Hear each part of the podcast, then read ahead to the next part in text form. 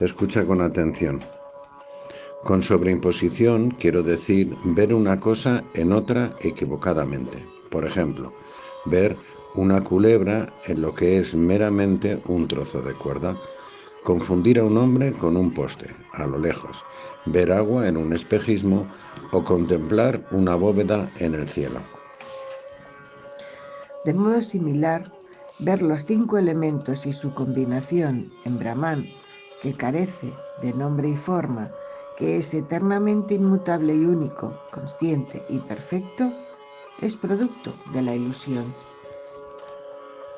Si te preguntas cómo la sobreimposición generó la creación, esta es la respuesta. Los jivas, las almas individuales, no nacidos, permanecen inmanifiestos, como en un profundo sueño. Este plácido estado es perturbado por el pensamiento generativo de Isvara, que nosotros llamamos tiempo entonces lo inmanifiesto cesa de estar latente para manifestarse en los tres gunas o cualidades.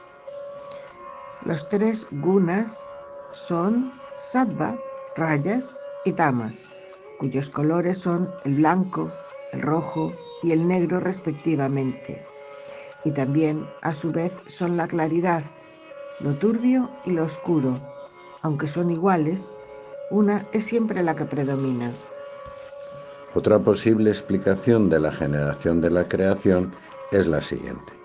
El estado causal, que permanece inmanifestado, se expande luego como Mahatattva, la totalidad de los jivas, las almas individuales, y se manifiesta como el ego, a través del cual se manifiestan y aparecen los tres gunas. La conciencia pura se refleja en los gunas. De las tres, a sattva, que es clara y transparente, la llamamos Maya, Brahman el absoluto. Cuando se refleja en la creación, pasa a llamarse Isvara, Dios, la causa inteligente del universo, inmanente en todo y todos, no mancillado ni por Maya ni por ninguna de las gunas. Maya es el estado de sueño profundo, el cuerpo causal y también es la envoltura gozosa de Isvara. Rajoguna es avidya, ignorancia o falta de conocimiento verdadero.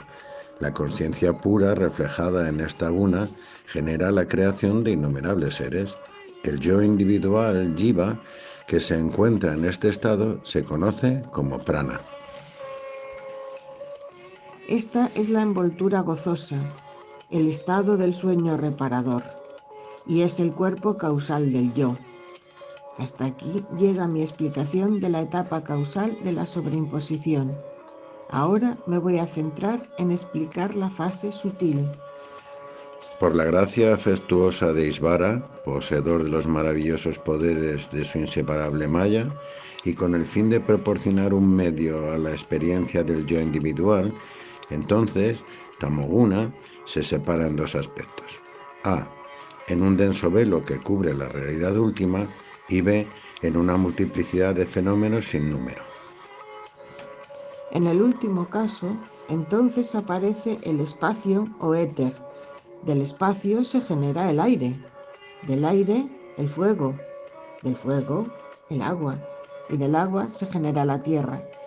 De la combinación de estos cinco que llamamos los cinco elementos, nacen los diferentes cuerpos que gozarán y sufrirán múltiples experiencias. Las tres gunas o cualidades de la materia impregnan a los cinco elementos.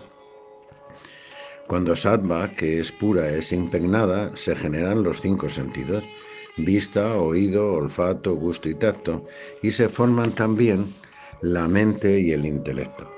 Estos siete productos gastados por sattva forman las herramientas del conocimiento. En Rayoguna se generan las cinco aires o respiraciones vitales y asimismo los cinco camendrillas u órganos corporales. El conjunto de estos 17 aparatos fundamentales forman el cuerpo sutil de dioses, demonios, seres humanos, animales y en suma de todo organismo viviente.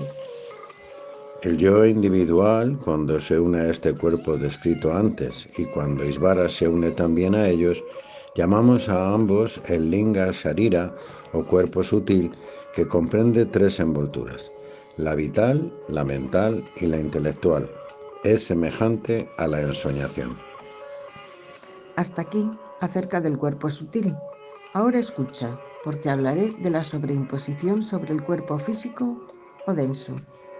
Isvara, Dios, que está siempre atento, combinó los cinco elementos para así formar los cuerpos físicos para el yo individual, para que pudieran así convertirse en objetos de experiencia. Cada uno de los cinco elementos fue dividido en subdivisiones más pequeñas. Este proceso dio lugar a la creación de todos los tipos de seres, de sus experiencias y a la formación del universo y todos sus mundos.